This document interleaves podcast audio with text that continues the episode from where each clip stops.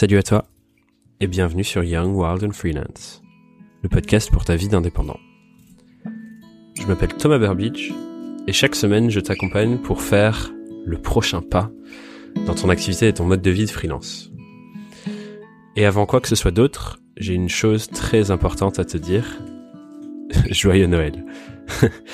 J'espère vraiment sincèrement que tu passes une merveilleuse journée, que tu profites d'une pause bien méritée pour les fêtes et je n'en dis pas plus pour l'instant, parce que je vais prendre un temps pour euh, célébrer et faire un bilan dans le dernier épisode de la saison qui sera la, semaine prochaine. En attendant, aujourd'hui j'accueille Sébastien Lorbert, qui est le tout premier développeur à venir échanger avec moi sur le podcast. Et Sébastien mène en ce moment une expérimentation plutôt intéressante autour du self-branding, ou de la marque personnelle, pour ceux qui connaissent euh, sous ce terme. En fait, Sébastien s'est récemment rendu compte que produire du travail de haute qualité n'était pas le seul critère important pour atteindre ses objectifs et avancer dans sa vie d'indépendant. Et pour les prochains pas de son activité, qui pour Sébastien sont entre autres le fait de pouvoir avoir davantage un rôle de, conseil pour ses clients et travailler davantage de chez lui plutôt qu'en régie comme la plupart des développeurs, mais il s'est rendu compte que la valeur perçue de son travail et de ses conseils devait augmenter, prendre plus de place et donc être plus visible. Et c'est tout le sujet d'un travail de marque personnelle. Et j'ai vraiment été, j'ai été très heureux d'échanger avec Sébastien à ce sujet parce que, en fait, c'est pas monnaie courante chez les développeurs de réfléchir à euh, développer sa marque personnelle, travailler sur son self-branding. Du coup, vous allez voir, la réflexion de Sébastien, elle, elle est intéressante. Bref, j'en ai assez dit. Je vous laisse maintenant vous plonger dans cet échange et on se retrouve à la fin pour un petit mot de clôture. À tout de suite. Bah, bonjour Sébastien. Bonjour. Bienvenue sur le podcast. Merci. T'es euh, es le premier développeur que j'accueille. Ah ouais du coup, c'est un grand moment pour moi. bah, sûrement pas le dernier alors. Bah, je ne pense pas que ce sera le dernier, effectivement, que tu seras le dernier. Parce que, euh, en fait, je sais pas vraiment pourquoi j'ai pas eu de développeur. Je pense que c'est un sujet qui, dont on va forcément parler aujourd'hui. Parce que, euh, tu sais, dans ma recherche d'intervenants, tu vas chercher un peu les gens qui prennent la parole sur le freelancing, qui parlent un peu de, de leur vie d'indépendant. Et euh, on en parlera, je pense que les développeurs sont pas ceux qui s'expriment le plus sur Mhm. ça. Euh, et c'est intéressant parce que toi, du coup, tu es dans une démarche de comment je peux être plus visible et plus prendre la parole. On reviendra dessus, mais je vais te laisser commencer par euh, la première question rituelle. Comment et pourquoi tu es devenu indépendant? Alors, pourquoi je suis devenu indépendant? Bah, En fait, j'y réfléchissais déjà depuis, euh, depuis pas mal de temps. Ouais. Euh, quand, au début de mon parcours, euh, j'étais, je faisais du Java en SS2I et j'étais en mission chez Full Six, il y avait déjà quelques, quelques personnes qui étaient en freelance. Donc, euh, bah, du coup, j'étais déjà intéressé par ce mode de travail, mais j'avais l'impression qu'en fait, il fallait un peu plus d'expérience pour, euh, pour se lancer. Donc euh, moi je me disais, bah en fait je vais attendre d'avoir peut-être 5 ans d'expérience et puis peut-être que peut-être que je vais mettre en freelance. Et euh, et en fait euh, bah du coup j'ai quitté ma SS2I et j'ai rejoint euh, une startup où j'ai été CTO. Je suis resté assez longtemps, peut-être euh, 4 ans ou quelque chose comme ça. Donc en fait ça s'est pas fait euh, euh, parce que justement j'étais dans cette startup. Mais euh, à la fin en fait de de mon, de mon histoire avec cette startup, euh, j'ai été, euh, on, on a eu des problèmes où on avait une période où on avait un peu, euh, on manquait de moyens financiers, donc en fait, euh, moi j'ai demandé euh, sur Twitter euh, s'il n'y avait pas quelqu'un qui, qui avait besoin euh, de faire un peu de, de sous-traitance pour, euh, pour rapporter de l'argent dans la startup. Mhm. Et, euh, et c'est du coup été, euh, je, suis re-rentré en contact en, avec euh, avec Florian d'Alchemist qui euh, justement à cette époque-là cherchait un développeur React pour un projet qu'ils avaient dans dans le collectif Alchemist. Ouais, qui est du coup aujourd'hui le collectif dont tu fais partie. Voilà, c'est Ok. ça. Et et du coup bah j'ai commencé à travailler avec eux sur un projet au sein de cette startup. Moi j'étais déjà à une phase où en fait je pensais réellement quitter cette startup. Et euh, j'avais déjà un intérêt pour, euh, pour le freelancing. Et du coup, en fait, bah, le, le fait de commencer à collaborer avec un collectif de freelance sur un projet concret, euh, bah, j'ai senti qu'en fait, si je me lançais en freelance et que je quittais ma startup à ce moment-là, globalement, j'avais un peu toutes les clés en main. Il y avait des gens qui, étaient, qui avaient déjà peut-être 5 ans d'expérience en freelancing qui, Mhm. qui pourraient répondre à toutes mes questions et, et on va dire aider un peu à démarrer pour comprendre un peu quelle structure choisir, comment choisir son comptable, tous ces trucs-là qui sont un peu hmm. abstraits quand, quand, quand on ouais, jamais fait quoi. Donc c'était un peu genre le pied à l'étrier pour te lancer en fait. Ouais, c'est ça. En fait, moi j'ai pas eu de si tu veux, le jour où j'ai où j'ai arrêté d'être en CDI, j'avais tout de suite une mission, j'avais tout de suite du travail via ce hmm. collectif-là. Ah, c'est cool ça. J'ai pas eu, euh, enfin, j'ai pas eu de, de, vacances pendant trois mois pour. Euh, ouais. Il y a pas la phase de, euh, t'as pas ressenti un espèce de trou entre, ok, je me lance et tout le début de genre, oh, maintenant, qu'est-ce que je fais? C'était assez fluide. Non, moi, c'était, enfin, j'ai, j'ai pas arrêté de travailler depuis dix ans en fait. J'ai mm. pas eu de grosses périodes de trou au sein de, de ma carrière pour l'instant, quoi. Trop bien. Et du coup, la, le, le pourquoi, c'est parce que tu, tu me disais un peu avant qu'on commence à enregistrer, c'est tu voulais être plus libre de décider des choses pour ta vie et tu voyais le freelancing comme la, bah, voie pour faire ça? Au début, je le voyais pas forcément comme ça parce qu'en fait, euh, c'est peut-être, euh, ça répond peut-être à ta question de tout à l'heure euh, par rapport aux développeurs euh, que t'as pas forcément dans ton podcast pour l'instant. C'est parce qu'en fait, la plupart des développeurs qui sont qui sont en freelance, ils vont dans une mission longue chez un grand compte. tu vas chez Renault à Montreuil, à Montreuil ou je sais pas quoi ou ou des clients comme ça et, et tu bosses là-bas pendant trois ans. Donc en fait t'es un peu comme euh, un salarié.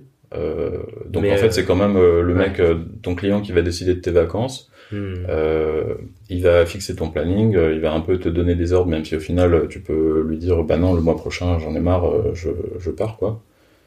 ça change pas grand chose en vrai, c'est juste que t'as ta structure, tu dois gérer ta comptabilité, tu gagnes plus, tu gagnes mieux ta vie et euh, t'as un préavis plus court si jamais t'as envie de partir. Ça c'est ce qu'on appelle du coup l'émission en régie, c'est ça? Ouais c'est ça ouais.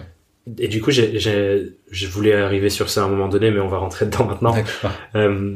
J'ai l'impression que c'est quand même une spécificité du métier de, de développeur en freelance. Tu vois, par exemple, si on considère euh, des consultants, des community managers, des gens qui font du marketing, ce genre de choses, mm. c'est beaucoup moins la norme d'avoir des missions aussi longues, du coup, en régie, parce que ce terme, je crois, il n'existe pas forcément pour les consultants, euh, en tout cas, il y a des gens qui, comme moi qui font mon métier euh, en stratégie mm. de marque.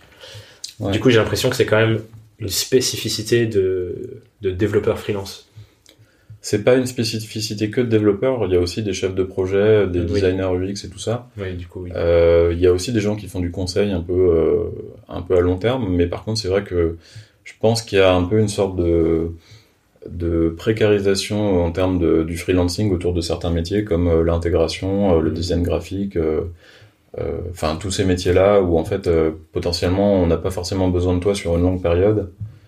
Et du coup, faut enchaîner les missions. Ouais, voilà, c'est ça. C'est tout le temps. Ce qui sont les grands sujets mmh. dont beaucoup de freelance parlent, c'est comment trouver des clients. Voilà, bah du coup, c'est ça. C'est qu'en fait, dans l'informatique, t'en entends pas parler parce qu'en fait, les gens, euh, ils vont être en mission pendant minimum un an pour la mmh. plupart. Euh, et ceux qui vont l'être moins, c'est ceux qui en fait euh, bah, font un peu la fine bouche et vont dire en fait ce client j'en ai marre, euh, je change quoi. Donc hmm. en fait, si tu veux, je pense que les freelances en informatique qui ont un profil à peu près correct et qui ont fait une école d'ingénieur, parce que je pense qu'il y a quand même une différence aussi entre les gens qui ont fait une école d'ingénieur et, et, ceux qui sont un peu autodidactes et qui n'ont pas encore beaucoup d'expérience. donc ils vivent pas du tout la même chose. Ouais. Euh, mais ceux qui ont un bon profil, on va dire que dans une année, ils travaillent 180 euh, à 200 jours, quoi, sans problème. Mais 200 jours euh, à 8 heures par jour, quoi. Donc au final, c'est à peu de choses près la même chose que, que quelqu'un qui est en CDI, quoi. Hmm. Et du coup, euh, c'est intéressant parce que quand je faisais mes petites recherches pour préparer l'épisode, j'ai vu que toi, ton positionnement aujourd'hui, c'est justement pas de faire de la régie. Tu dis sur certains, je sais plus sur quel profil c'était, euh, si c'était LinkedIn ou, autre, tu dis je fais pas de la régie, mais je fais plutôt euh, du conseil pour vos équipes, etc. Pourquoi tu as choisi de t'éloigner de ce modèle de la régie du coup? Alors, bah pourquoi? Parce qu'en fait, euh, j'ai fait le choix de travailler avec un ami. En fait, mon activité elle est divisée en trois parties. Okay. j'ai un ami qui a une startup et du coup, je l'aide un peu à moderniser son, son environnement technique, sachant que lui à la base il est tout seul et et euh, plutôt euh, autodidacte. Donc moi, je l'aide, on va dire, à mettre en place des pratiques un peu mieux euh, au sein de son entreprise en termes de développement. Okay. Euh, j'ai aussi un tiers de mon activité, c'est lié au collectif Alchemist. Donc là, je fais un peu de réalisation. Okay.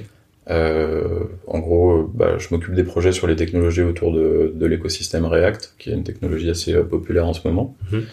Et, euh, et, à côté de ça, j'essaie de développer une offre un peu de conseil ou de prendre des missions un peu en solo dès qu'il y a des choses qui m'intéressent et qui, qui sont peut-être, enfin sur lequel le, collectif alchimiste ne pourra pas forcément intervenir, ou alors si j'interviens, ce sera tout seul, donc il n'y a pas forcément besoin de, de l'engager derrière, quoi. Donc au début, je faisais un peu de réalisation aussi à côté parce qu'en fait, j'avais des anciens clients qui me recontactaient, qui me disaient ah ouais, tu fais du React, on a besoin d'un mec pour tel ou tel projet, donc je me suis dit bah pourquoi pas. Mm-hmm. Et puis en fait, bah, j'ai commencé à me dire, en fait, euh, j'ai commencé déjà à faire certaines missions de conseil à droite à gauche, des audits ou, des choses comme ça. C'est vraiment, euh, c'est vraiment des, missions de conseil, on va dire très variables. Ça peut être euh, une entreprise qui t'appelle, qui te dit, mon client pour qui je fais le site internet m'a demandé de faire un audit par quelqu'un d'externe. Donc du coup, tu, tu viens et tu fais un PDF. Enfin, t'as deux jours pour faire un PDF et à la fin tu donnes le PDF et et après il se débrouille. Mhm. Euh, et après, tu as des missions que moi je préfère, c'est plus des missions d'accompagnement sur le long terme, où en fait on voit par exemple que sur un existant, il y a, euh, il y a une architecture qui est pas, qui est pas adaptée euh, en termes d'un point de vue technique, et du coup, bah, la question c'est, moi je peux les aider sur le long terme à, à petit à petit, étape, étape par étape, à établir une roadmap qui fait que mhm. leur architecture s'améliore d'une manière un peu incrémentale, sans pour autant que euh, qu'ils puissent pas mettre en prod leur site internet pendant pendant six mois ou quelque chose comme ça. Donc euh, et du coup, tu te retrouves plus toi aujourd'hui dans ces missions de conseil, d'où le positionnement que tu prends là-dessus, que bah, parce qu'en fait, euh, tu interagis avec les équipes euh, au, fil de l'eau. Euh, tu vois le projet euh, aboutir parce qu'en fait, si tu fais des recommandations et que derrière le client, bah il dit bah voilà c'est ça l'audit et et tu vois pas ce qui se passe derrière. Ouais au final, tu sais pas si ce que tu as fait, ça, ça a servi à quelque chose au final. Je suis sûr d'ailleurs qu'il y a pas mal de choses que j'ai dit qui sont passées à la poubelle. Et c'est déjà aussi arrivé avec un ancien client pour qui j'ai fait un audit. J'ai dit arrêtez d'utiliser ce truc-là. Et, euh, et six mois après, ils ont démarré un projet avec ce truc-là. Donc euh, du coup, tu vois, t'es un peu frustré. Tu te dis, euh, tu te dis bon, ok, je vous avais dit qu'il fallait pas faire ça. Et on le fait quand même, quoi.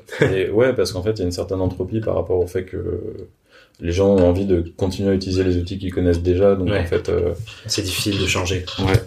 C'est un truc que j'ai observé aussi avec mes clients, euh, pas sur le même sujet du coup, mais sur la stratégie de marque où on a beau faire un super travail de fond, de réflexion, etc. S'ils n'ont pas le bon encadrement et accompagnement pour bien délivrer derrière, effectivement, il y a toujours des, des pas qui sont faits de côté. Et du coup, je trouve, euh, moi aussi, c'est un peu le rôle que je prends aujourd'hui dans, dans la plupart de mes missions, c'est d'avoir ce regard global pour assurer la cohérence de comment on avance avec ce mm. qu'on a fait.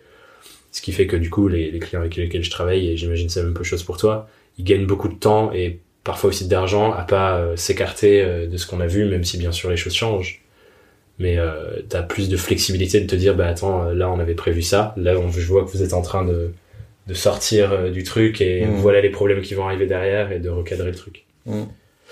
Bah après, on n'a pas toujours la main sur euh, sur les choix des clients, même si on n'est pas d'accord. Euh, moi, justement, c'est ça, c'est ça que je cherche, c'est essayer d'accompagner des gens euh, déjà qui sont contents que je vienne, parce qu'en fait, des fois, tu, ça m'est déjà arrivé de, en fait, d'arriver dans une entreprise et de me rendre compte que, en fait, le leader technique qui était en place, il n'avait pas vraiment envie que que je sois là. Il avait, il prenait un peu mon audit comme une critique et et du coup, bah, tu sens que t'es pas le bienvenu, quoi. En fait, tu sens que que les gens, euh, l'équipe en place, préfèrent limite se débrouiller toute seule que euh, que d'avoir quelqu'un de l'extérieur qui va leur dire euh, quoi faire entre guillemets quoi. Mm.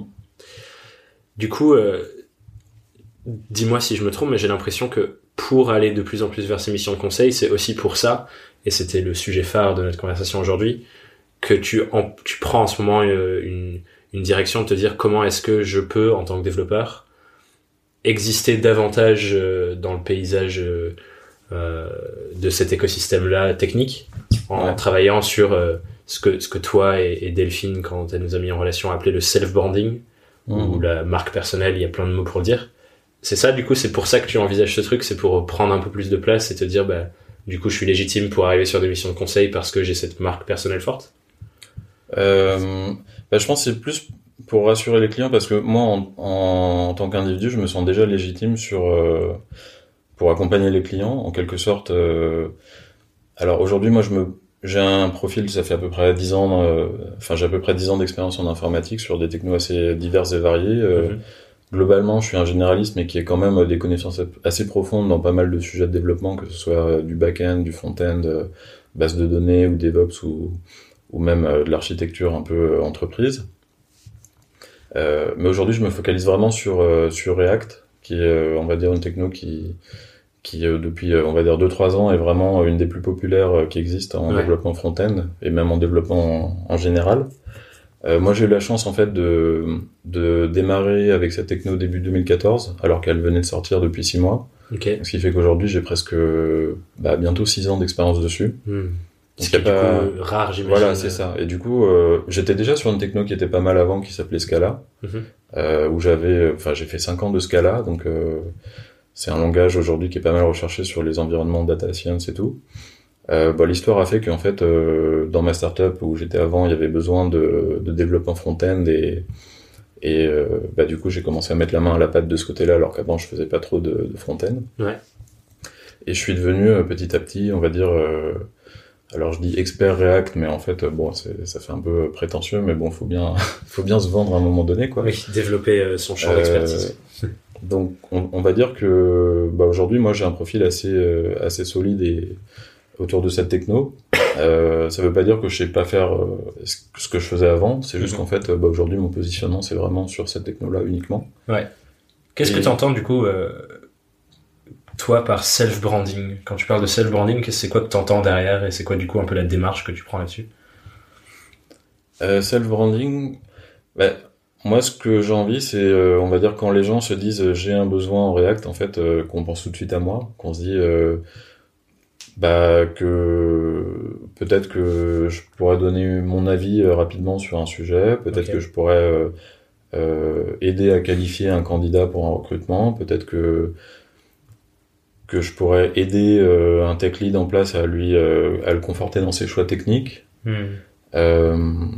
Donc ouais, t'as envie d'être un peu le le conseiller privilégié de n'importe quelle personne qui se pose des questions sur la technologie que tu as choisie qui est React. Bah, c'est un peu, euh, c'est un peu, euh, enfin, je sais pas exactement ce que je veux en fait, mais, mais en tout cas, je sais que que pendant un certain temps, en fait, j'ai quand même été assez actif. Euh, j'ai beaucoup utilisé cette technologie et j'ai pas forcément eu la visibilité que j'aurais aimé avoir par rapport, je pense, à ce que j'avais à dire sur le sujet. J'ai contribué à pas mal de projets open source depuis le début de React, comme Redux, Redux Saga, React Navigation, Apollo. Enfin, je vais peut-être pas tous les lister parce que c'est des termes techniques, mais ouais. Mais mais du coup, en fait, euh, tu tu peux contribuer à des choses et tu peux euh, globalement avoir pas mal de connaissances. Si t'en parles pas, derrière, il y a personne qui le sait. Hmm. Ou alors, en fait, les gens le savent, mais c'est les gens, c'est pas ceux qui prennent des décisions. Par exemple, euh, tu vas avoir des plateformes comme GitHub ou ou aujourd'hui, euh, si, si tu vas, euh, enfin, c'est une sorte de forum pour les développeurs, ou enfin, c'est pas un forum, c'est il y a le code open source et en plus, tu peux mettre des commentaires euh, un peu comme un forum. Euh, du coup, moi, j'ai pas mal participé là-dessus. Il y a des développeurs qui me disent, ah oui, mais à chaque fois que je vais sur le GitHub de React, et ben, je vois ton nom. Ouais. Mais par contre, tu vois, c'est, ça va pas forcément faire que on va penser à moi pour pour un projet ou pour du conseil ou des choses comme ça. Ouais, c'est intéressant parce que du coup, effectivement, en préparant l'épisode, j'ai noté ici que tu étais pas mal actif sur GitHub et sur Stack Overflow aussi, qui est du coup euh, un autre, euh, tu pourras nous dire, et que tu étais classé 1489e euh, all-time en termes de réputation sur Stack Overflow. Ah bon? Ce que j'ai compris de ça, en gros, c'est qu'il y a une sorte d'échelle de de réputation, de confiance dans les commentaires que tu fais, les feedbacks que tu donnes et ce que tu contribues au forum. Ce qui fait que du coup, effectivement, j'ai l'impression que dans la communauté de développeurs, sur cette technologie-là, en tout cas, tu as quand même une place où, euh, bah, tu viens de le dire, des développeurs disent quand ils vont voir des trucs sur ça, ils te voient à chaque fois ton nom. Quoi. Bah, je dirais pas à chaque fois non plus, parce qu'en fait, euh, Stack Overflow, c'est un, c'est un site de, de questions-réponses pour développeurs. Donc, quand tu as un problème, tu poses ta question, il y a quelqu'un qui répond. Mais c'est vraiment, euh, c'est vraiment un forum particulier dans le sens où en fait, ta, ta question doit répondre à certains critères, donc t'as pas le droit de de faire des sujets un peu polémiques, euh, genre euh, qu'est-ce qui est le mieux, enfin tu vois par exemple, sans pour rentrer dans les détails, qu'est-ce, par exemple qu'est-ce qui est le mieux entre, euh, je sais pas moi, Trello et ouais. et Kanban ou je sais pas quoi ou n'importe quel outil agile.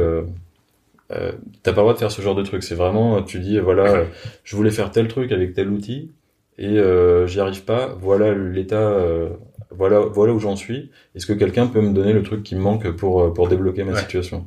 Donc c'est une plateforme en fait où tu vas, poser tes questions, on va te répondre, ou potentiellement toi tu vas répondre. Et moi, au début de React, j'ai pas mal contribué, où en fait, euh, j'ai répondu à certaines questions. C'était des questions qui sont devenues assez populaires. Aujourd'hui, je participe plus trop. Mais euh, bah, du coup, j'ai beaucoup de points parce qu'en fait, j'ai répondu aux bonnes questions euh, à un moment donné où en fait, euh, bah, il y avait pas grand monde qui répondait encore parce qu'en fait, euh, il y avait pas grand monde qui utilisait tout court. Donc mes questions, on va dire, sont devenues populaires euh, petit à petit. Ce qui a fait que du coup, avec le temps, t'as une entre guillemets consolidé ta position sur la technologie. Ouais, euh, c'est un- peu ça. Mais après, c'est pas c'est pas une plateforme qui qui m'apporte grand chose en vrai. Alors après, euh, enfin tu vois, je savais pas quel est- que j'étais euh, millième euh, mondial ou je sais pas quoi. ouais, ouais, c'est ça. Mais euh, en gros, après, t'as as une réputation en points. Moi, j'ai à peu près 70 000 points. Euh, globalement, c'est quand même assez assez conséquent. Bah, je pense que par exemple, tu vois, euh, si si je dis ça à un autre développeur que je croise dans la rue, il va me dire ah ouais, euh, t'as beaucoup de points quand même. Ouais, ouais. Mais au final, euh, ça m'apporte rien, quoi. Ça m'apporte rien. Enfin, je peux dire à mes clients, regardez, j'ai plein de points, mais S'ils comprennent pas ce que ça veut dire eux concrètement. bah, ils, ils comprennent comprennent, un petit peu, mais ouais. c'est pas. Si tu veux, c'est pas une plateforme où tu fais du marketing. Ça Ouais. peut éventuellement renforcer euh, une crédibilité si déjà tu es en contact avec un client Ouais. pour lui dire bah euh, si tu me crois pas euh, et que et que t'es pas capable de, de lire le code que j'ai sur GitHub, bah regarde, j'ai quand même plein de points sur Stack Overflow alors que que ton autre pros, enfin ton autre euh, prestataire potentiel ou freelance ou ou agence, bah les développeurs ils sont moins bons ou hmm. Ça Donc peut c'est être quand un même un argument, critère de crédibilité. ça peut, être, ça peut être, ouais, ça peut être un critère de crédibilité, mais c'est pas, c'est pas quelque chose qui va te rapporter des leads, quoi. C'est vraiment, euh, t'as pas le droit de faire du marketing sur cette plateforme. Enfin, Ouais. Enfin, c'est pas l'enjeu premier de te mettre en avant constamment. bah, si, si tu commences à essayer de vendre des services sur ce truc-là, c'est une plateforme qui est automodérée. Donc, en fait, les développeurs, euh, les autres développeurs vont eux-mêmes effacer ton poste, en quelque sorte. Ouais, je vois. C'est intéressant parce que du coup, effectivement, je me demandais si avoir une présence euh, de contributeurs sur ces forums spécialisés-là, qui sont du coup euh, là où euh, la plupart des gens de ton métier traînent, entre guillemets, ou sont actifs, Mm. si ça contribuait, j'ai l'impression que du coup, c'est indirect en fait. Ça contribuait à, à terme, euh, une sorte de crédibilité qui dit, bah regarde, un peu comme moi avec ce podcast, regarde, il y a tant de personnes qui suivent et qui consomment mon contenu, ou euh, qui trouvent que j'apporte des, des réponses euh, qui ont de la valeur, Mm. ça renforce en quelque sorte euh, ta posture, quoi. Ouais, ouais. Après, euh, bah, le truc, c'est qu'en fait, euh, globalement, comment les, comment les devs consomment euh, Stack Overflow, c'est qu'ils tapent une question sur Google, et c'est souvent euh, Stack Overflow qui revient en premier dans les liens. Donc, en fait, euh, c'est comme ça qu'ils te trouvent, mais au final, ils sont intéressés euh, plus par la réponse. Enfin, moi, en tout cas, quand je vais sur Stack Overflow, je regarde pas forcément qui m'a donné la réponse, euh, ou je retiens pas forcément qui est qui, à moins que ce soit vraiment quelqu'un que je vois régulièrement. Aujourd'hui, moi, je contribue pas forcément trop euh, à, à l'écosystème. euh, enfin, à, je contribue plus énormément à, à répondre aux questions. Donc, du coup, je pense pas que que ça m'apporte grand chose en fait. Et même si je m'amusais à répondre à toutes les questions autour de React sur ce forum, bah, je pense pas que ce serait un bon usage de mon temps en termes de marketing parce que, bah, ok, aujourd'hui j'ai 70 000 points, c'est suffisamment crédible. Si j'en avais 200 000, ça doublerait pas ma crédibilité pour autant. Ouais, ça changerait pas grand chose en fait. En fait, après, c'est aussi euh, les gens qui ont le plus de points, c'est ceux qui aussi euh, investissent le plus de temps à répondre à des questions. Moi, clairement, j'ai assez de points aujourd'hui. Je me dis, euh, bah voilà, ça me suffit. Du coup, c'est quoi les autres actions où tu te dis, bah, j'ai envie de, de prendre un peu plus de présence dans l'écosystème euh, sur, sur cette technologie-là? C'est quoi les actions que tu as mis en place? C'est quoi les premières choses où tu te dis, bon, bah, je vais faire ça pour avancer? Bah, moi, j'ai commencé aussi par euh, contribuer à de l'open source. Ok. Euh, donc, j'ai pas forcément euh, inventé une librairie qui a cartonné euh, open source que tout le monde utilise. J'ai plus contribué à plein de, de petites, enfin j'ai contribué à plein de librairies assez populaires autour de React, mais c'est plus, on va dire, des petites contributions très diverses et variées, on va dire. Donc en, en fait, globalement, les gens autour de moi qui utilisent ces technologies euh, bénéficient un peu de, de ce que j'ai contribué. Par contre, ils savent pas forcément que c'est moi. Hmm. Donc au, au final, moi j'ai contribué des trucs parce qu'en fait j'en avais besoin par rapport à des à des projets clients ou enfin c'est des limites euh, des, des outils que j'ai vus et que j'ai voulu corriger parce qu'en fait euh, euh, j'avais un besoin. Mais par contre, c'est vrai que derrière, en termes de reconnaissance, ça apportait pas tant que ça, quoi. On voit, on voit sur GitHub potentiellement que j'ai fait des contributions. Tu vois, t'as un petit, t'as un petit graphe sur GitHub où, où en fait, plus c'est coloré et plus, plus ça veut dire que tu contribues. Mais ce graphe, il est un peu faussé parce qu'en fait, il, il devient coloré aussi quand tu contribues à des projets qui sont pas du tout populaires. Donc, par exemple, si tu fais un, un truc tout seul qui n'a qui n'a pas vocation à être utilisé par les autres et qui est, qui est même nul, en fait, euh, ça, ça colore quand même. Et si tu travailles aussi sur euh, tes projets clients, ça colore aussi. Donc du coup, en fait, euh, la plupart des gens, ils ont tous un truc coloré parce qu'en fait, ils choisissent, t'as as le choix entre, entre afficher tes contributions open source uniquement ou les contributions open source plus, les contributions clients. Enfin, sur des repositories privés, on va dire. Ouais. Et la plupart des gens, en fait, ils, ils mettent les deux. Parce que ça les met en valeur. En voilà, sinon, sinon ce serait tout blanc. Donc du coup, en fait, tout le monde a un truc coloré, quoi. Ok, je vois. Et du coup, euh, au-delà de ça, du coup, quand tu te dis, bon, bah, là, j'ai beaucoup contribué, c'est pas ça le facteur différenciant? C'est quoi aujourd'hui les endroits où tu mets plus de valeur pour de créer cette différenciation pour avoir plus de place? Bah, pour, euh, pour revenir encore un peu sur GitHub, euh, j'ai aussi essayé de créer un peu des librairies qui étaient à moi. Ok. Euh, il faut savoir qu'il y a tout un aspect aussi marketing autour de l'open source. C'est qu'en fait, euh, aujourd'hui, tu, tu, publies du code, il peut être hyper bien. Si, euh, si les développeurs ne s'intéressent pas à ton projet, et ben en fait, euh, ta librairie, elle devient pas populaire. Quoi. C'est donc en fait, il faut vraiment faire du marketing autour des euh, de, de, ce que tu publies en permanence. Ah. quand tu fais une contribution, il faut il faut que t'en parles. Quand tu quand tu publies une librairie, bah, il faut que tu la postes sur euh, Twitter, sur, euh, sur LinkedIn, sur euh, Facebook et tous les, enfin, tous les médias que tu peux. en fait. que tu diffuses l'information. Voilà. Et, et aussi, en fait, c'est beaucoup plus facile de, de, publier un projet populaire quand tu es déjà populaire, parce qu'en fait, tu as une certaine audience, donc en fait... c'est un cercle vertueux. Voilà, en fait. limite, tu, tu publies un truc qui, qui n'a aucun intérêt, bah, les gens ils s'y intéressent juste parce qu'en fait c'est toi. Donc ils se disent euh, ce mec là euh, euh, je le trouve crédible, je le suis depuis un moment, il a publié plein de trucs qui étaient bien. Donc là il a publié un truc, je vais voir ce que c'est juste pour juste parce qu'en fait parce qu'en fait je suis habitué à un certain niveau de qualité de cette personne là quoi. C'est intéressant parce que j'ai l'impression qu'il y a un, un truc c'est peut-être français aussi qui qui sous-entend que si tu fais du vrai très bon travail, c'est suffisant euh, pour euh, exister, avoir des missions, avancer, etc. Et c'est euh, c'est ça qui est le plus important. Mais là, j'ai l'impression que tu, tu, me dis et c'est que toi, enfin pour un développeur du coup, t'as beau faire des super projets avec du super code où tu contribues à des projets open source vraiment cool, si tu fais pas cet acte de les le diffuser et en parler davantage pour le promouvoir, tu restes un peu caché. Bah ouais, c'est ça, ouais. Mm. Donc c'est important. J'ai l'impression que c'est important de certes faire du bon travail, bien sûr que c'est important, mais aussi réussir à trouver la manière de, de le montrer à davantage de personnes et ça crée un cercle vertueux où tu avances plus et tu as plus de visibilité. Ouais, c'est ça, ouais. Ok. Et du coup, à pas, euh, c'est quoi justement les, les actions que tu as entrepris pour cette diffusion? Donc une fois que tu as fait un projet sur GitHub euh, que tu as envie de mettre en avant, c'est quoi les prochains pas? Alors, euh, alors il y a deux choses.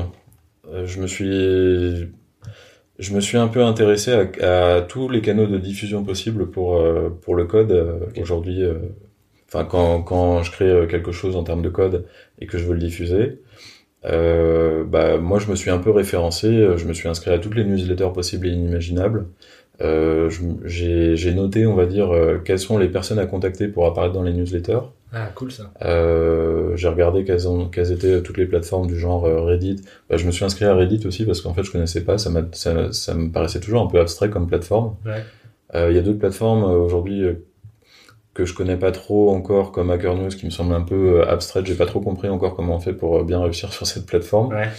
Mais en fait, j'ai essayé déjà de, de documenter un peu. Enfin, c'est pas forcément formel, mais en tout cas, je me suis renseigné sur un peu toutes les plateformes justement où on peut euh, diffuser un message par rapport à quelque chose, euh, par rapport à son travail, que ce soit euh, ça peut être soit soit du code, soit soit une un, un, blog post ou quelque chose comme ça. Et donc ça c'est la première étape. Et ensuite, bah, un peu plus récemment, je me suis intéressé un peu à LinkedIn. je me suis dit tiens c'est un peu dommage parce que j'ai l'impression que c'est toujours, il y, y, a toujours, c'est pas vraiment du contenu pertinent qui arrive dans mon flux. Je comprends pas pourquoi.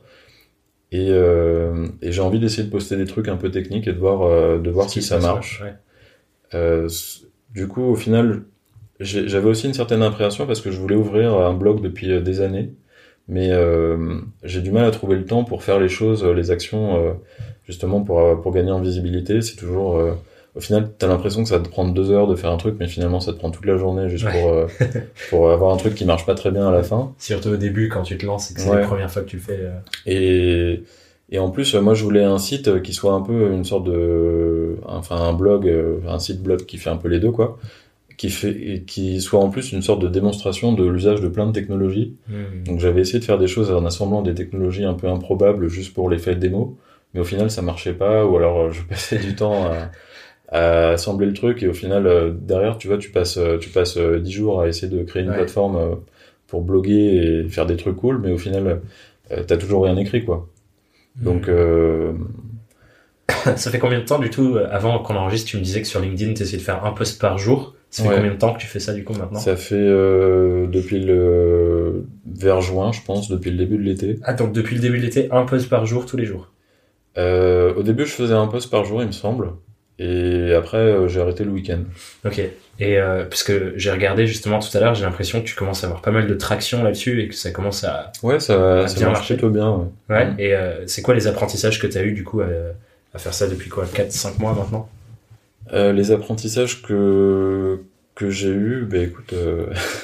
Est-ce que ça t'a apporté des choses? Enfin, qu'est-ce que ça t'a apporté concrètement bah, je pense, euh, je pense que ça me donne une certaine visibilité. Il y a pas mal de gens qui, qui connaissent mon nom maintenant, alors qu'avant, euh, enfin, tu vois, j'étais tout aussi compétent il y a six mois, mais par contre, personne me connaissait. Ou alors euh, vraiment des gens qui allaient vraiment sur GitHub regarder les issues et, ouais, donc vraiment, et lire les trucs et, et ils se disent ah bah tiens lui je l'ai déjà vu 15 fois qui sait? Ouais.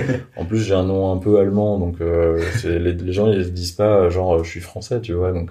je vois ce que tu veux dire. J'imagine qu'ils se disent bah ouais mais en fait lui lui, il est pas de mon pays, c'est un mec. Euh, ouais. Euh, donc, euh, je sais plus ce que je voulais dire. Que, en gros, là, pour l'instant, ça, ça, te permettait d'avoir. que ton nom soit plus connu déjà? Ouais. Est-ce que tu as eu, genre, des, des gens qui t'ont contacté, des missions qui sont tombées avec ça? Ouais, j'ai eu, j'ai eu pas mal de contacts. En fait, il y a beaucoup de gens qui me contactent en privé. c'est vraiment très varié. Hein. Ça peut être un mec euh, qui a une question technique vraiment précise, euh, qui veut, euh, bah, qui veut mon avis sur comment débloquer la situation. Alors des fois, on, on, me copie-colle des bouts de code à rallonge où en fait je comprends rien du tout. Et le mec il me dit ouais il doit être bon donc je lui donne ça et il va trouver la solution en deux secondes. Mais en fait non pas du tout. Euh, des fois il y a des mecs qui me posent des questions un peu, un peu on va dire étrange, enfin c'est pas étrange, mais il me demande par exemple, euh, est-ce que t'as pas des bonnes ressources pour débuter sur ma techno? Mais en fait, hmm. je suis vraiment très mal placé pour. Euh, Là, c'est intéressant. Donc en gros, euh, les gens de te voir créer autant de contenu ou partager autant de contenu parce que c'est pas forcément ton contenu, j'imagine. Hmm. Ils, t'attribuent une sorte de légitimité pour répondre à plein de questions, même si c'est pas forcément les questions où t'es es le plus compétent, mais de te voir créer, partager autant de choses, ils se disent ah ça c'est la personne à qui je dois poser des questions. Bah après ils voient que que je me positionne autour de la techno React donc après moi ça me choque pas qu'ils viennent me voir c'est juste que aujourd'hui je suis pas forcément le plus euh, le plus à même de conseiller euh, quel est le meilleur tutoriel pour un débutant parce qu'en fait euh, bah je fais pas de tutoriel pour débutants donc en fait pour juger de la qualité il faudra demander à quelqu'un qui en a qui en a fait suivi récemment quoi tu vois. Mmh, mmh. Mais du coup je trouve ça intéressant par rapport à cette démarche de marque personnelle pour être plus visible et que ton nom soit plus reconnu dans ce domaine, hmm. que des gens, en voyant tout ce que tu postes sur LinkedIn, par exemple, viennent te questionner de plus en plus. J'ai l'impression que c'est déjà des signes euh, que ça, ça avance et ça va dans le bon bah, sens. Oui, bien sûr. Bah, après, là, c'est, quelques exemples. Euh, comme je te disais, il y a vraiment de tout. J'ai déjà eu des contrats euh, euh de, de, de, conseils justement par rapport à ça. je vais avoir une mission en Suisse qui est de 30 jours de conseils avec avec une grosse euh, une grosse entreprise suisse aussi qui est que où j'ai eu le contact par LinkedIn. Je pense pas que tu m'aurais contacté sinon. ah, c'est cool. Euh, et puis bon après globalement il y a pas mal de missions mais je dois les refuser parce qu'en fait j'ai pas le temps donc. Ouais. moi j'ai déjà un planning qui est assez euh, assez chargé. Et globalement, le conseil, c'est pas forcément euh, ce qui va ce qui va être le plus rentable pour moi. C'est je le fais vraiment parce que moi j'aime bien faire ça. Je me suis rendu compte qu'avec certaines équipes, ça marchait très bien. Et en fait en en très peu de temps, j'arrive à, leur apporter la valeur qu'il y a besoin. Euh, par exemple, je peux faire un accompagnement euh, sur six mois avec euh, peut-être trois ou quatre jours seulement, où en fait on fait des calls. bah peut-être que des fois il y a besoin d'une demi-journée pour faire un POC, peut-être que en fait il y a besoin que d'une heure de call cette semaine, peut-être qu'en fait il n'y en a pas besoin parce qu'ils n'ont pas pu avancer de leur côté. mais du coup, moi c'est comme ça que j'aime travailler parce qu'en fait je vois le projet sur la durée. Et, et j'ai vraiment l'impression de d'être rentable en quelque sorte pour le client. Parce qu'en fait euh, bah, payer un consultant externe pendant 3 ou 4 jours sur 6 mois c'est pas euh, même si le TGM peut être plus élevé que sur euh, de, la, réalisation classique c'est pas non plus c'est pas un truc qui qui revient trop cher sur 6 mois quoi. Ouais. En parlant de TGM c'est ce que tu me disais aussi tout à l'heure tu me disais que cette réflexion là de marque personnelle c'était aussi pour toi une stratégie pour réussir à augmenter ton TGM avec le temps mmh. Tu peux me parler un peu de ça de est-ce que tu as déjà du coup augmenté suite à ça et tu sens que tu as de l'attraction quand même euh? Bah aujourd'hui en fait euh, j'ai je teste un peu des trucs en permanence. Donc euh, j'ai aujourd'hui pour le pour les missions courtes de conseil, je fais un TGM plus élevé. Okay. Euh, c'est 800 euros par jour, mais clairement c'est moi j'ai l'impression que c'est clairement pas assez élevé par rapport à, à ce type de mission. Je pense qu'il y a des gens qui facturent beaucoup plus. Ouais. Euh, j'ai pas encore trop testé de monter. Euh, ce que je constate en tout cas, c'est que à ce prix-là, moi je, je, sens réellement que j'apporte beaucoup plus de valeur que, que je ne coûte. Hmm. Enfin, je le vois en tout cas avec certains clients euh, chez qui ça marche bien. Et euh, c'est un peu bizarre parce qu'en fait, euh, quand, quand tu affiches des tarifs un peu... Parce qu'en plus, moi, je travaille à distance. Donc, les gens qui affichent des TJM à 800 euros par jour pour travailler de chez soi, il euh, y en a pas beaucoup quand même. Ouais. Et du coup, tu es en concurrence avec pas mal de gens qui sont éventuellement en France, qui sont éventuellement euh, sur la même time zone euh, en Tunisie ou, ou dans d'autres pays. Donc, il y a toujours un peu euh, un aspect commercial où il faut réussir à convaincre aussi le client euh, par rapport à, à ton TGM. Donc, il y en a certains qui comprennent tout à fait parce qu'en fait, ils ont compris que que tu allais leur apporter quelque chose, que tu avais une expérience que les autres n'avaient pas forcément. Ouais. Et t'en as certains aussi qui vont dire, bah ouais, mais en fait, euh, nous, on veut quelqu'un sur place. Euh, on veut euh, et les prix, les prix du marché, c'est plus ça. Normalement, on paye plutôt à 600 euros par jour, des choses comme ça. Donc, donc, je suis un peu confronté à ça des fois. Mais bah, je pense qu'avec le temps, je pourrais, je pourrais augmenter encore un peu mon TGM. Quoi. Ouais, c'est clair, parce que je me dis effectivement, euh, dans ces situations de mise en concurrence où ils ont plusieurs prestataires devant eux, s'ils vont regarder un peu plus loin, qu'ils se rendent compte que euh, Sébastien Lorbert, tous les jours, il partage quelque chose sur LinkedIn où il apporte de la valeur aux gens, il répond aux commentaires, il contribue à plein de choses. Mm. Tout ça, ça crée effectivement de plus un lien de confiance avec toi où ils se disent, bah, cette personne, elle, elle, un, elle est passionnée. Deux, elle a envie d'apporter de la valeur aux gens et elle réfléchit à son activité tous les jours. Du coup, clairement, je pense que ça crée cette différence et franchement, je l'observe pour moi aussi qui fait la même chose. Et j'ai cette même réflexion de comment est-ce que je développe une sorte de marque autour de ma personne. Je vois que tous les jours, euh, dans les échanges que j'ai avec des potentiels clients ou, ou, des indépendants, ça crée une différence, quoi. Mmh. Et je pense qu'effectivement, c'est, euh, c'est une bonne voie pour te dire, bah, mon enjeu, c'est de monter mon TJM progressivement pour euh, soit faire moins de missions. Enfin, on a tous des objectifs différents derrière. Mmh. Mais c'est clairement une super bonne approche, je trouve. Mmh. J'aimerais parler aussi de ton positionnement sur LinkedIn. Dans ta bannière, tu écris Supercharge React Team with Sébastien Lorbert. Ça vient d'où ça? Bon, je sais pas. En fait, euh, une fois, j'ai lu un, un truc, euh, euh, je sais plus là, les, les, les, gourous de LinkedIn là. Je, je sais plus qui, qui c'est qui a dit ça. Peut-être euh, Dave Patel ou non, lui c'est SEO, je crois. Neil Patel, c'est SEO. Oui.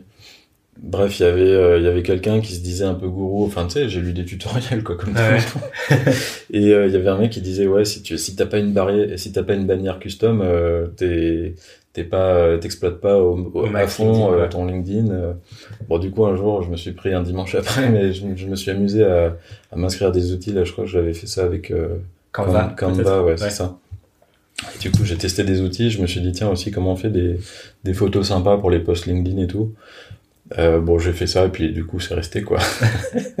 et, mais du coup, je trouve que ça contribue bien à, à ce positionnement que tu travailles sur cette technologie-là. De hmm. dire genre, euh, moi, je suis un expert sur cette techno. Ce que j'ai envie d'apporter, c'est euh, ce que je trouvais ça hyper cohérent, même dans d'autres textes que tu avais écrits sur toi, qui était de dire, je suis pas là pour produire des trucs sur cette techno, mais je suis là pour aider tes équipes et ton entreprise et toi à être plus productif sur cette technologie-là. Bah en fait, moi ce que je veux, c'est que les, les c'est que ce soit les bons leads qui me contactent et qui une sorte de filtre en amont, parce que dans l'informatique, euh, bon, c'est assez confortable, on, est tout le temps contacté par euh, par des gens en permanence, surtout euh, quand on a un peu d'expérience et qu'on est sur des technos populaires. Ouais. Donc en fait, bah, moi, la plupart des messages que je reçois sur LinkedIn pour des propositions, c'est bah, est-ce que tu veux aller euh, pendant un an euh, chez tel client, euh, c'est payé 600 ou 700 euros la journée, hmm. et tu vas rester un an et tu vas être dans les locaux comme un comme un employé classique quoi. Et toi du coup tu veux plus de ça en fait? Bah en fait j'ai jamais, enfin j'en ai fait un petit peu il y a longtemps, mais clairement c'est pas c'est pas trop, enfin j'ai pris l'habitude de travailler chez moi. Je suis plutôt quelqu'un d'introverti qui a besoin on va dire de, de calme il y a aussi d'autres trucs, c'est que j'ai souvent, euh, j'ai souvent trop chaud. Euh, j'aime bien contrôler aussi la lumière parce qu'en fait, euh, avoir un spot au-dessus, ça, ça me fatigue en fin de journée. Je suis désolé pour les spots du coup au-dessus. Non, ceux-là, ceux ils sont calmes.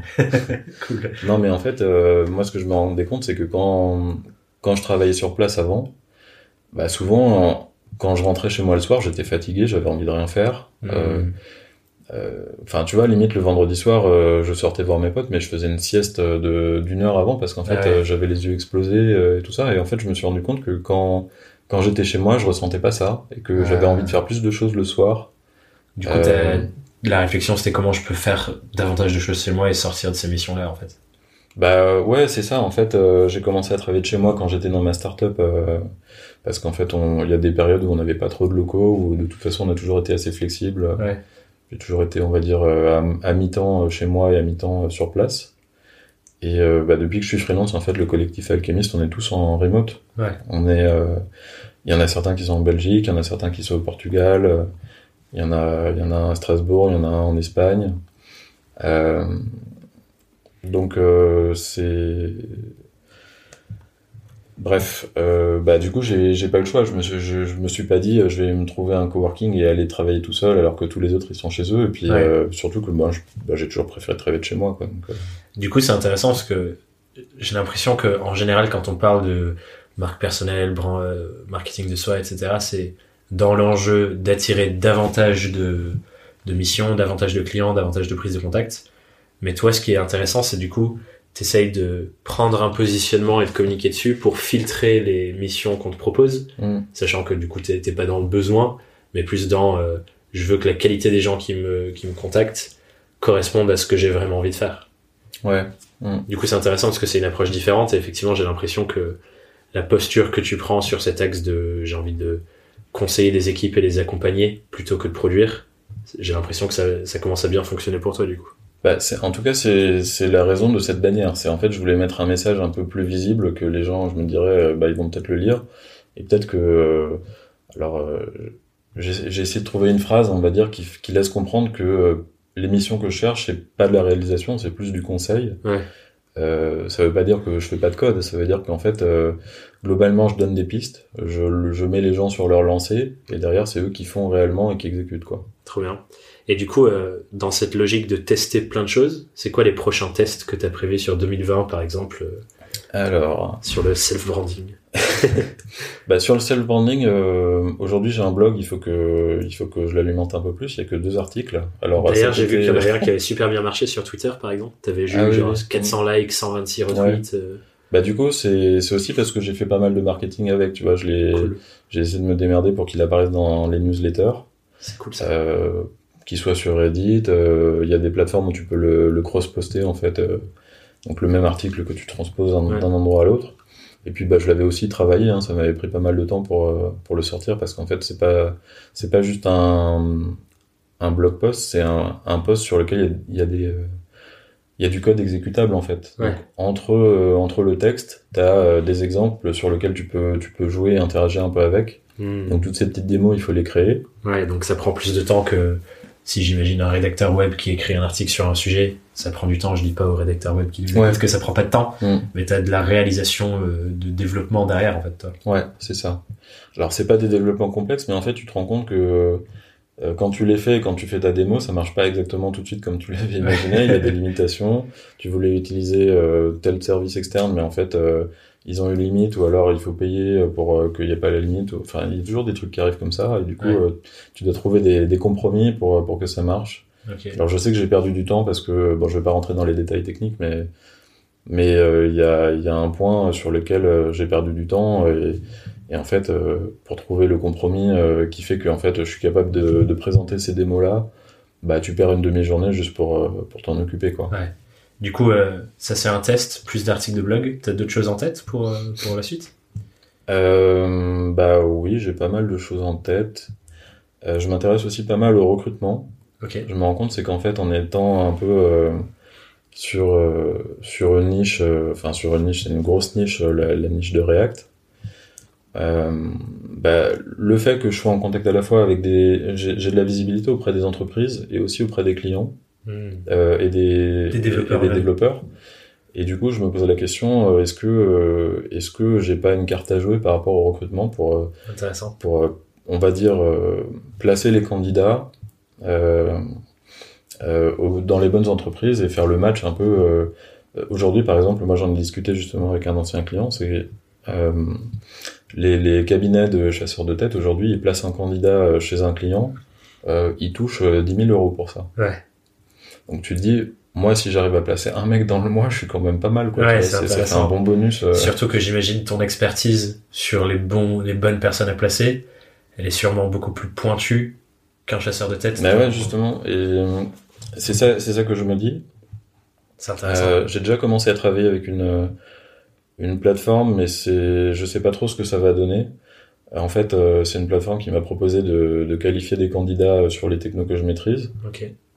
Et du coup, en fait, euh, bah, ce qui m'a plu dans leur approche, c'est qu'en fait, euh, bah, du coup, j'étais rémunéré au succès. Donc moi, c'est vraiment ça que je recherche. Je préfère euh, prendre un peu de risque de mon côté Hmm. plutôt que que de juste, on va dire, être payé euh, avec un truc fixe. Ouais. Enfin, ce que je veux dire, c'est que je pense que si je fais une bonne qualification et que et que je trouve les candidats, enfin, comment dire, Le, le- que tu trouves le bon candidat, candidat pour la bonne, euh, le, le bon poste, quoi. voilà, ouais. T'as plus de. Bah, je mérite. euh, Ouais. J'ai passé du temps à appeler des gens, donc c'est normal que je sois payé aussi un peu au succès. Ouais, carrément. Et euh, bah, le succès est peut-être aussi lié euh, à la qualité de ma qualification et pas juste euh, à un nombre. euh. Ce qui est intéressant, du coup, parce que ça te permet aussi, toi, de, entre guillemets, monétiser euh, la visibilité que t'as Mm. auprès de l'écosystème de développeurs via GitHub, Bah voilà, via ce que tu fais sur Stack c'est ça que je Overflow. me disais, c'est qu'en fait aujourd'hui, euh, bah déjà tous les recruteurs aujourd'hui, dès qu'ils ont une mission, ils vont poster sur LinkedIn, euh, je cherche tel profil, Ouais. machin.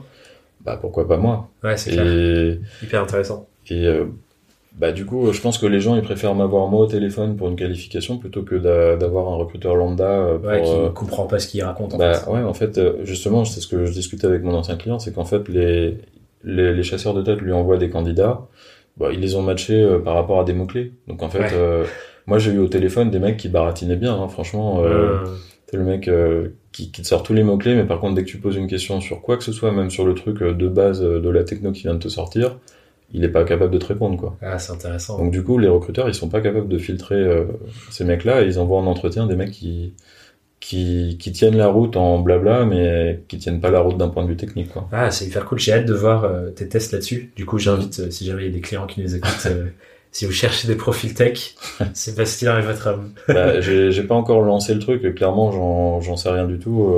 Enfin, je sais pas du tout La ce forme que, que, ce ça que je vais faire. Ouais. Mais ça t'intéresse en tout cas. Euh, là, je suis toujours en contact avec euh, avec la plateforme. Pour l'instant, ça donne pas euh, pas grand chose. Euh, bon après, euh, j'ai pas énormément de temps non plus pour développer ça parce que je peux pas tout faire. Ouais. C'est difficile de gagner sa vie et en même temps euh, de d'investir du temps sur d'autres sujets. Mais clairement, c'est un truc qui m'intéresse et je me dis qu'il y a il y a quelque chose à faire parce que bah parce qu'en fait les ça fait perdre du temps au client, quoi. C'est le client, il reçoit des candidats qui sont nuls, il leur a attribué un créneau d'une heure pour, pour les tester. Une fois que le mec est là, tu peux pas lui dire au bout de cinq minutes, euh, rentre chez toi. Ouais, c'est clair. Et du coup, il perd une heure, quoi. Ouais. Donc, ah, c'est hyper intéressant. C'est un peu comme quand, quand t'as un lead un peu, un peu bizarre au téléphone et que, en fait, tu sais que le mec, tout de suite, dès les cinq premières minutes, il va te faire perdre du temps mais t'es obligé un peu par politesse de, de, le garder au téléphone, d'essayer de, comprendre son besoin. Euh. Plutôt que de raccrocher direct. Ah, c'est cool. On va rentrer dans les questions rituelles de fin de podcast. Il y a juste une autre question que j'ai envie de te poser avant, c'est est pourquoi est-ce que tu penses que c'est important aujourd'hui, notamment pour un développeur, d'avoir un peu ce, raisonnement de développer sa marque personnelle, se mettre plus en avant, etc.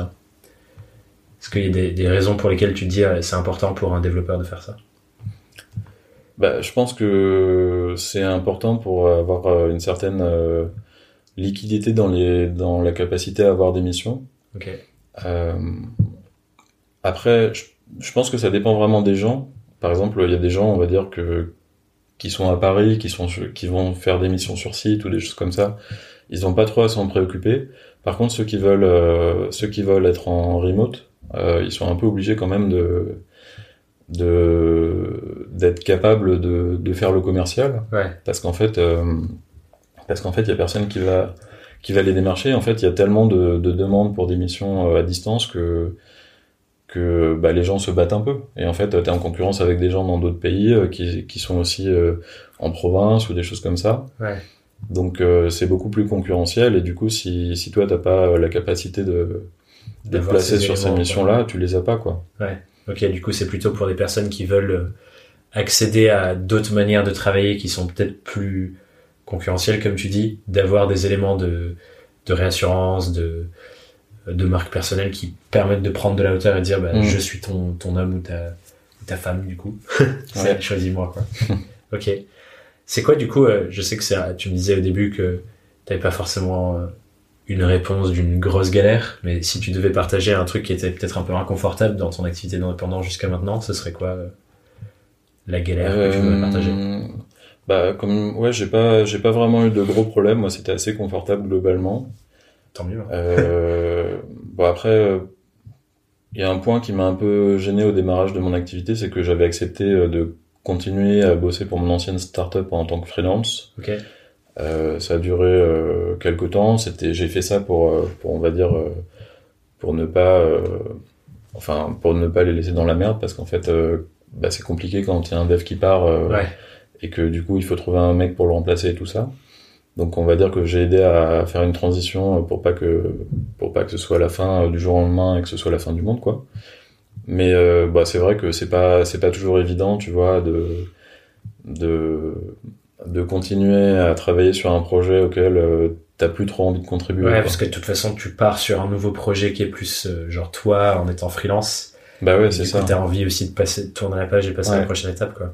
Donc du coup, je l'ai fait par, euh, par, bah parce que j'avais pas envie de, de les mettre dans la merde, mais c'est vrai que c'est pas quelque chose que que j'avais envie de faire. Aujourd'hui, je sais pas si, si je le referais ou en tout cas si je le referais de cette manière-là ou sur une période beaucoup plus courte pour dire bah voilà en fait à partir de cette date-là c'est bon. Euh, Donc avançons sur le recrutement quoi. Mm. Tu me fais la bonne transition puisque la question d'après c'est euh, si t'étais face à ton toi du passé qui se lance en freelance, euh, c'est le tout début. C'est quoi le conseil que tu te donnerais à, à ton toi plus jeune au début de l'aventure, suite à tout ce que tu as vécu depuis? Euh, bah, Je dirais peut-être de, de, prendre plus de risques dès le début, parce qu'en fait j'étais quand même dans une position confortable dès le début. Okay. Et euh, bah, c'est vrai que j'ai pas, j'ai tout de suite été un peu euh, submergé de travail, ouais. dans le sens où en fait, euh, bah, t'as toujours un peu, tu te dis, bah, voilà, maintenant je suis tout seul, euh, il faut que je trouve mes trucs, et du coup, euh, dès que t'as un truc qui arrive, au début tu le prends, quoi. Tu, ouais. tu te poses pas trop la question. Euh, donc euh, bah du coup j'ai j'ai toujours été un peu euh, j'ai toujours eu un planning complet. Et je pense que garder quelques trous pour euh, pour faire les choses qui te tiennent à cœur c'est quand même c'est quand même une une bonne chose. Bah moi c'est par exemple j'aurais aimé créer mon blog plus tôt. J'aurais aimé contribuer un peu plus à l'open source sur certains projets. Mmh. peut-être que ça m'aurait apporté on va dire une plus grosse visibilité aujourd'hui si j'avais fait certaines actions dans le dans le passé. Ouais. donc et avoir de la place pour faire ces tests là Ouais, voilà, c'est ça. Tu maîtrises ouais. pas encore parfaitement ce qui va se passer derrière, mais pour avancer et, ouais. et tester ces trucs-là. Intéressant, je pense qu'on le fait pas du tout assez. Euh, un truc que je dis par, par, rapport à ça aux, aux indépendants que j'accompagne, c'est trop souvent, les projets qu'on fait pour soi, genre son blog par exemple, on le met en bas de la pile de priorité et tous les clients passent avant. Mm.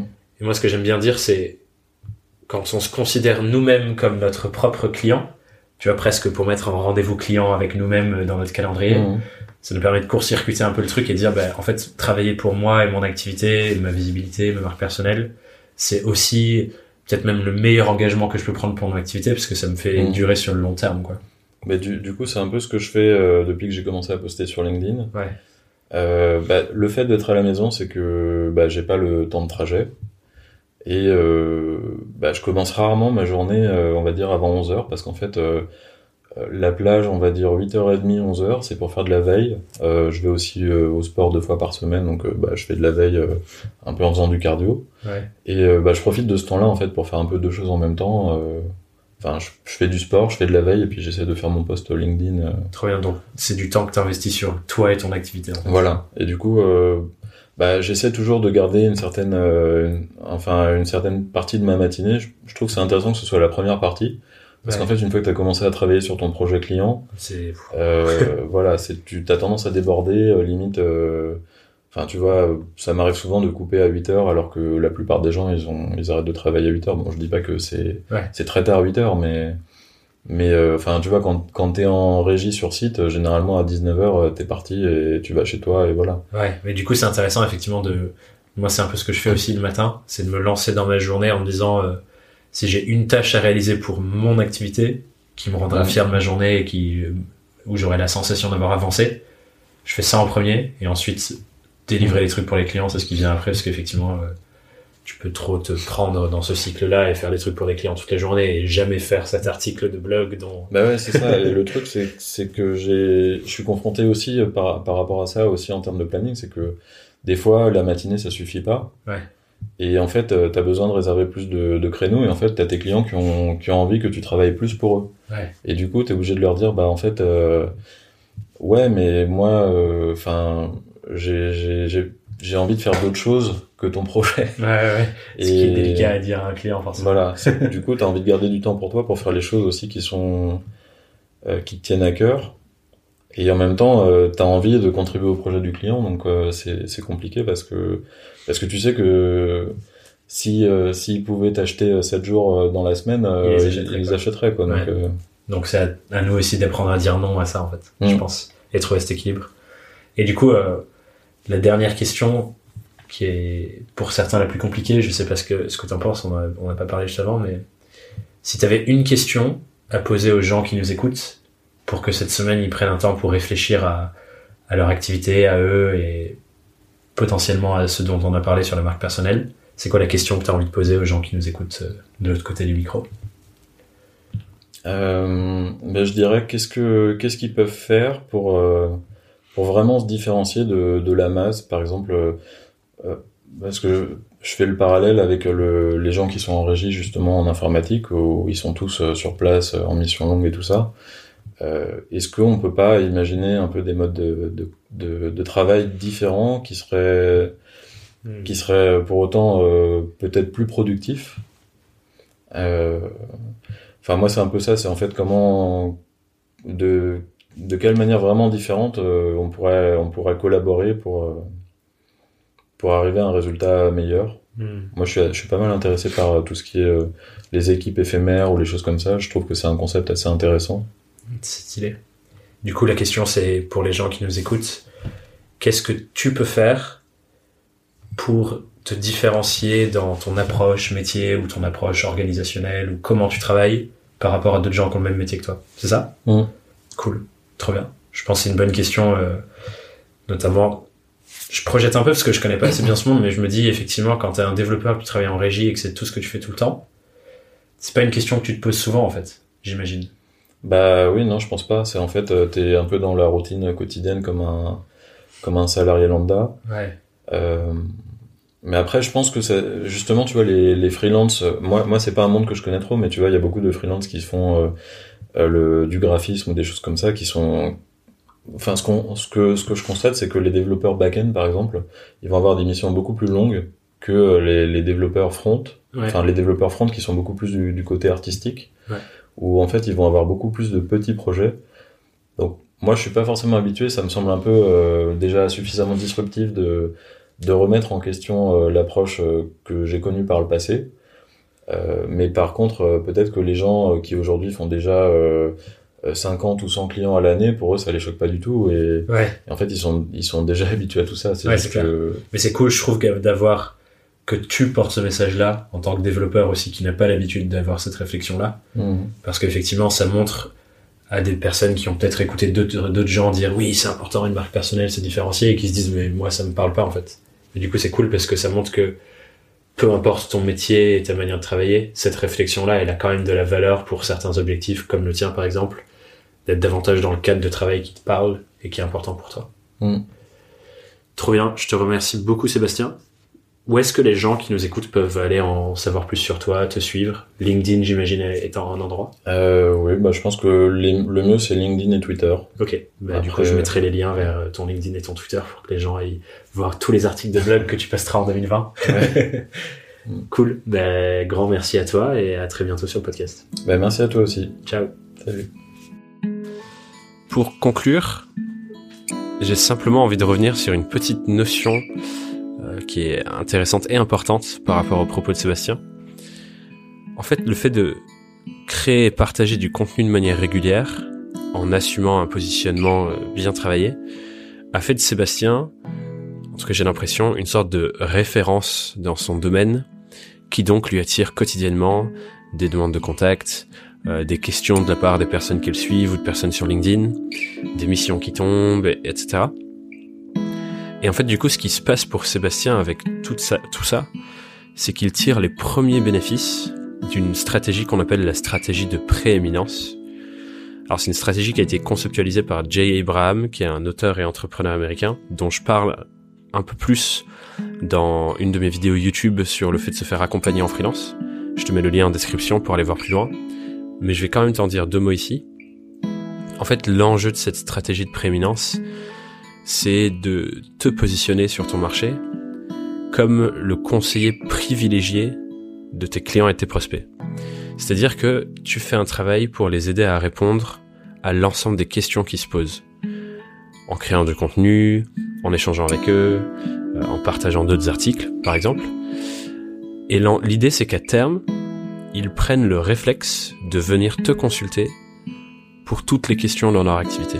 Et à chaque fois qu'ils se posent une question, bah, c'est toi qu'on vient chercher. Et en fait, cette démarche, du coup, sur le long terme, ça donne une présence très intéressante sur un marché donné. Et ça permet d'imaginer plein de nouvelles formes de monétisation, entre guillemets, de cette position.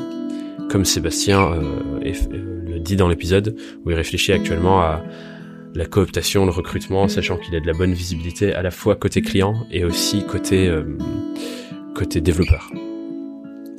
Bref, je reviendrai sur euh, ce sujet-là et le sujet de la marque personnelle dans dans son ensemble dans un épisode futur, puisque de un, c'est un sujet qui me passionne et aussi je suis vraiment convaincu que c'est indispensable pour euh, pour toi et pour les freelances de développer une marque personnelle forte. Mais d'ici là, je te souhaite une merveilleuse semaine. Je te dis à nouveau de très bonnes fêtes. Et à très vite sur Young, Wild and Freelance. Bye bye.